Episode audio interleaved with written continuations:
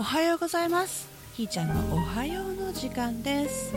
さて、えー、今日は5月の18日です、えー、雨降らへんなみたいなね。もう汗だくで朝起きてね肉食なもんやから汗が汗もにっていうね。私の毎年の出来事なんだけどいやー昨日ね本当に自分の体力のなさとか本気の薄さとかお前何がしたいねんっていうようなことを改めて突き詰められるというかねなんかこういろんなものにそらしながら生きてんねんなっていうね。ということをまざまざと、うん、自分のできることの限界っていうんですか、うん、そういうことを知りましたね。あの私体でかいんですよね。1 6 6センチあって。で体重？体重は今何キロあるのかな？60キロちょっと。60何キロあるかな、うん、でね前にねどどちらかの方だったかなあお会いした時に「あ大きいんですね」って言われてね。大きいんですよ私。ええ。ー、で胴から生えてるものが長いんでなんか大きく見えるんでしょうね。でねあの何でもできそうに見えるんですよ。酒も飲めそうに見えるしね。スポーツ何できるんですか？みたいなね。ね見見かけ倒しっていうやつがよく言われましたね。あの思ってました。なんか言われるたびにできませんねんって言って。本当にね一瞬なんかミラクルみたいにねできちゃったりするんだけど。継続できなくて。でこう昔踏み台昇降ってあったじゃないですか。体力テストするのにね。3分間踏み台昇降をして1段だけね上がったり降りたりしてで、えー、ちょっと休んで脈取ってでまた何分か休んで脈取ってっていうことをなんか繰り返してその脈がどうなっていくかっていう数を記録するっていうやつね。あれねあれができなかったんですよ。まずまず踏み台昇降3分間ができないですね。息ができなくなってね途中で本当に筋肉たちが嫌だと根性ないだけは思ってたんですね。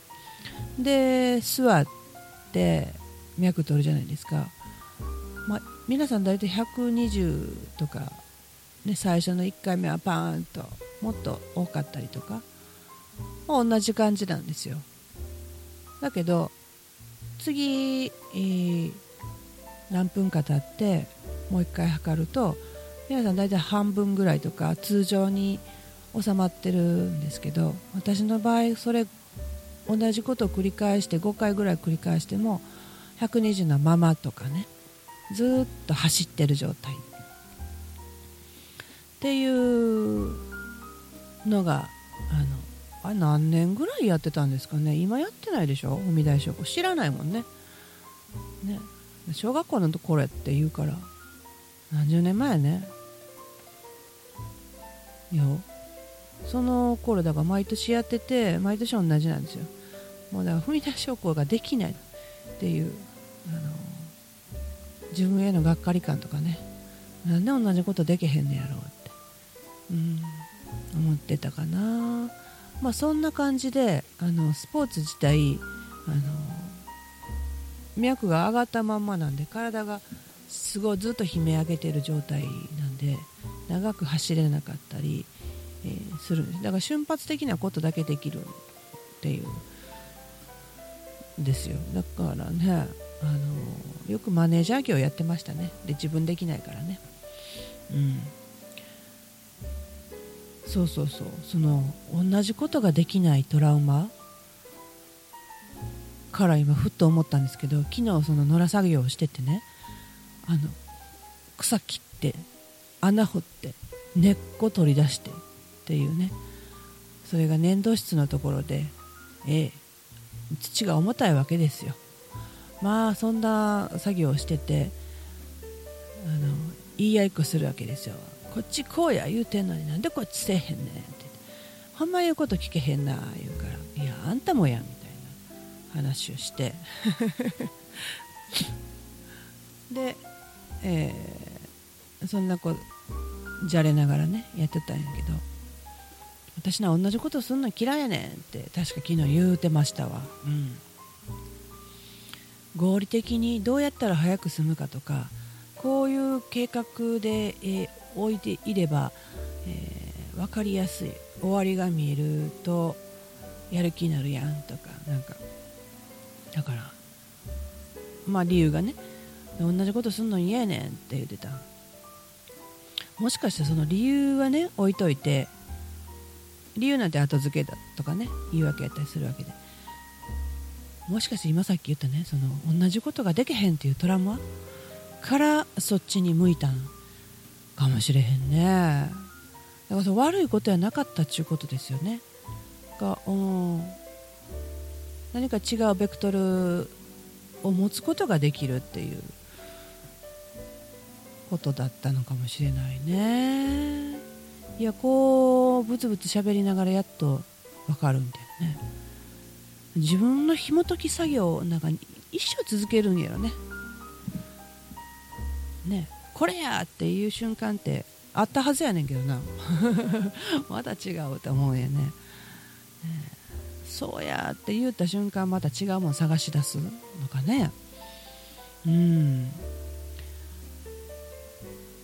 だから激しい運動自体があのできないのね。だからしてこなかったしやろうとしてもう続かないんでね。ただ山登りは緊張山ぐらいの山登りはねあのええ感じでできるんですよ。まあまあしんどいですけどそんなに走ったりしないじゃないですか。ね初回登った時はなんかちょっとおかしなって走ってましたけどね。山の斜面走ってる私は何なんだろうと思いながらちょっと一歩引きながら自分のこと見てましたけど、うん、だからペースとスペース大事って言うてるけどね。やっぱそうなんでしょうね。うんうんうんうん。なんかこう今やろうと思ってる田んぼの作業がもうこう果てしないんですよ。それを見てしまったらあのしんどいだけやんみたいなことかもしれへんね。その先秋にどんだけ実ってね、みんなでたくさん美味しいお米食べれるっていうことがまだイメージできてないのかもしれないね。うん。ということは目的なかった私動きにくいんか？ん？目的いやかれへんね。とにかくあの、私の体力がないというのはまざまざと分かりました。もう無理限界っていうね。本当にね男と女の体の違いなんか以前の話かなっていうねぐらい思い知りましたね。うん。で、えー、右腕の痛みがねこれ長いんですよね。もう何ヶ月経つんかな。そして昨日頑張っちゃったから今日はもう何してても痛い。何かしてたら痛いですかっていう具合やったのに何もしてなくても痛いという状態になってしまったというね。さてこの肘がお知らせしてることを私が無視し続けてるわけですよ。なんか言うてはるのに無視したに声を上げてはるわけで。ここなんだよなと思いながら。ね、この体からのサインがね、えー、に気づけた時にこのサインの役割が終わってその先に見えるものが何かということをちょっとイメージして、えー、今日のオフをオフオフをオフとしないからじゃんみたいなことかもしれないけれどね。うん。でね右手の負傷がねあってね左手に頑張ってもらうと思うわけですよ。代わりにね。だけどね右手ができること左手ができひんのですよね。うん。左手ができることは右手できへんからね。これバトンタッチできへんのかなって思っててね。だからまた無理やりにもねとっさに右手使うじゃないですか。うん、休ませてあげれないですよね、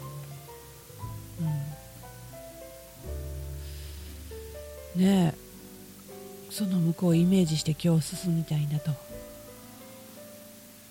思います、うん、